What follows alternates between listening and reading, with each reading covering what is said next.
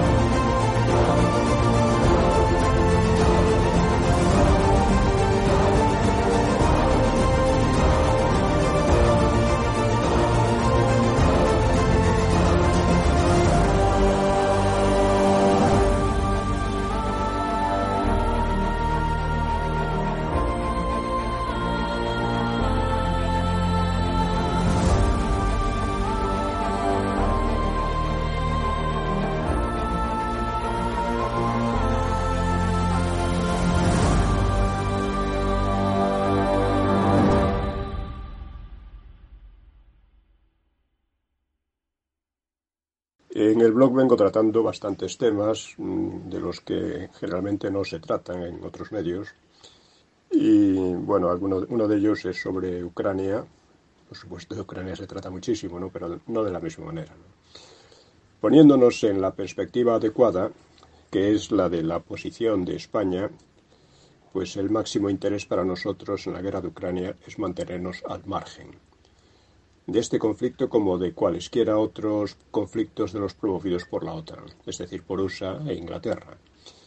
Aunque obviamente ese, si es el interés de España, no es el de los actuales políticos y partidos, que son amigos y aliados de quienes nos invaden. En el plano militar, da la impresión de que en la eterna lucha entre la lanza y el escudo va predominando el escudo, es decir, las armas defensivas ligeras portátiles para la infantería son capaces de causar a las ofensivas por excelencia, tanques y aviones heredadas de la Segunda Guerra Mundial, causar bajas suficientes para frenar cualquier asalto, al modo de las ametralladoras y la artillería en la Primera Guerra Mundial. Esto tiene el mayor interés para España, porque nuestro enemigo potencial es pequeño, aunque pueda ser instrumentalizado por nuestros amigos y aliados de la OTAN, como hacen con Ucrania, me estoy refiriendo a, Marruecos, claro está.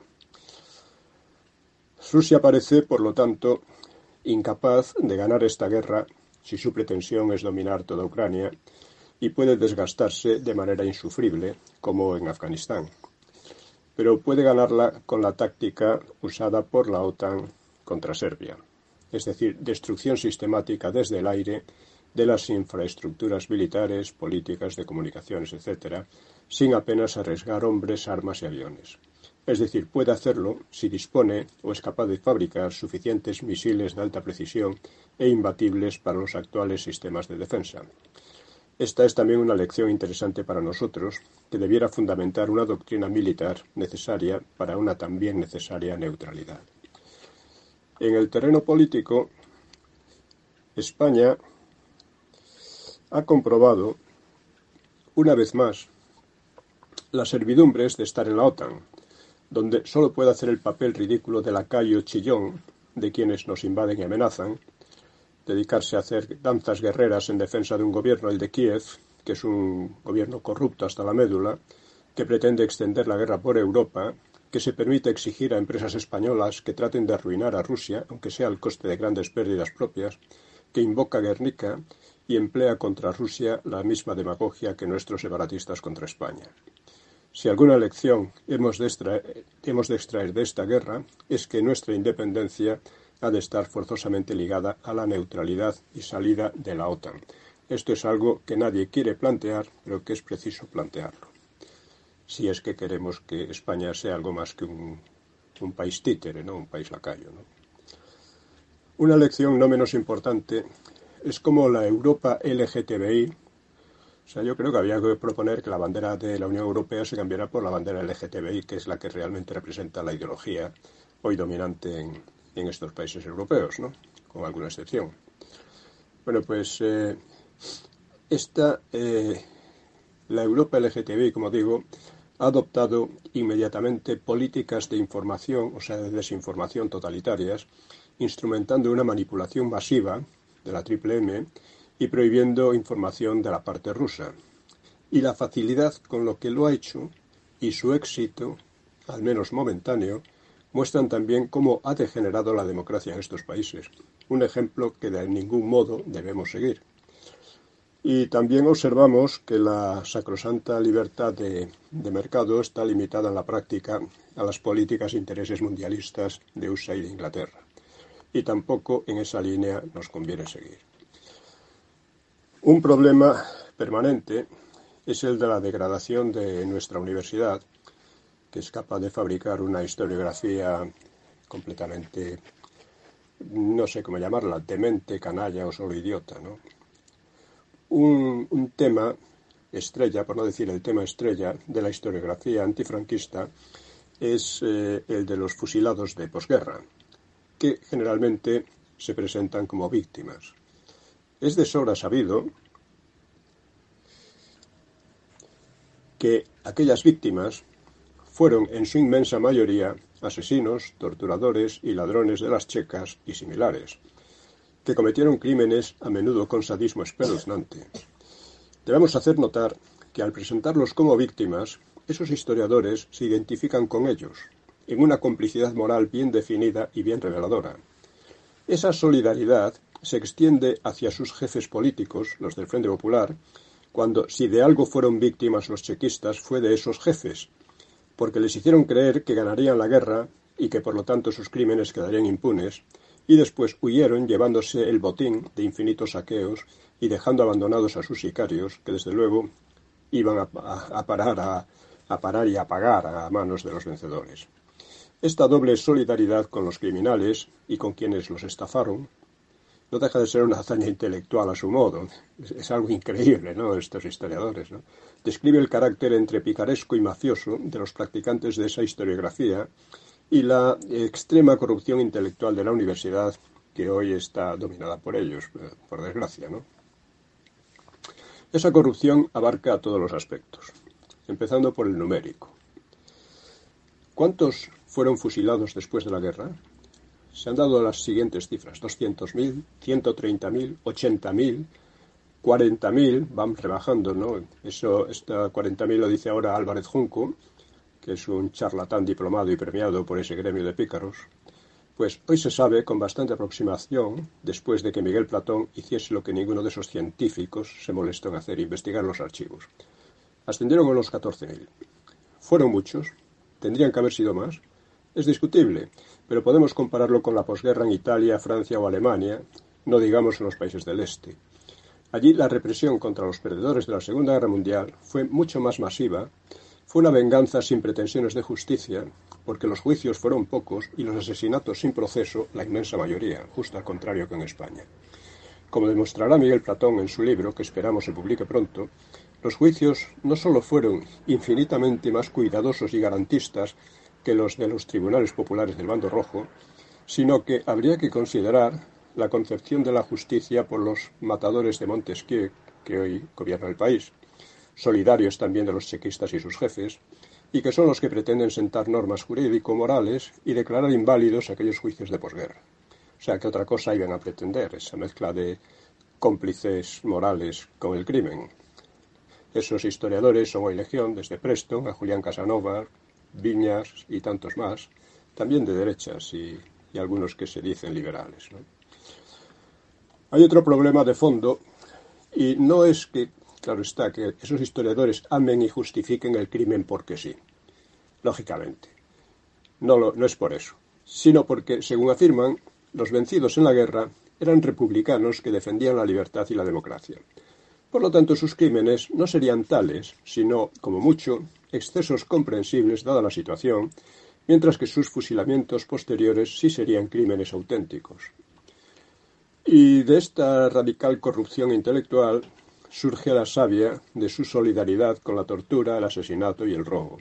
El resultado es una historiografía que, repito, no sé si llamar demente, canalla o simplemente idiota pero nos hacemos cargo de su peligro en cuanto percibimos que la distorsión del pasado eh, pues distorsiona gravemente el presente, porque el presente, si bien no es igual que el pasado, nace de él en un sentido profundo.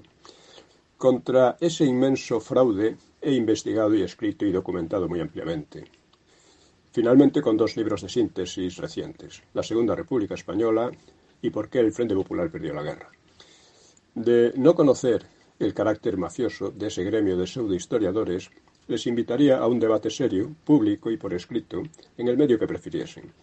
Pero los conozco precisamente porque les he invitado reiteradamente durante veinte años y su respuesta ha sido el silenciamiento, el ninguneo y las leyes de memoria contra la verdad histórica y contra las libertades. Por algo se identifica esa gente con aquellos defensores de la democracia, con los chequistas que según ellos defendían la democracia. Un tercer tema que quiero abordar es el de la era europea.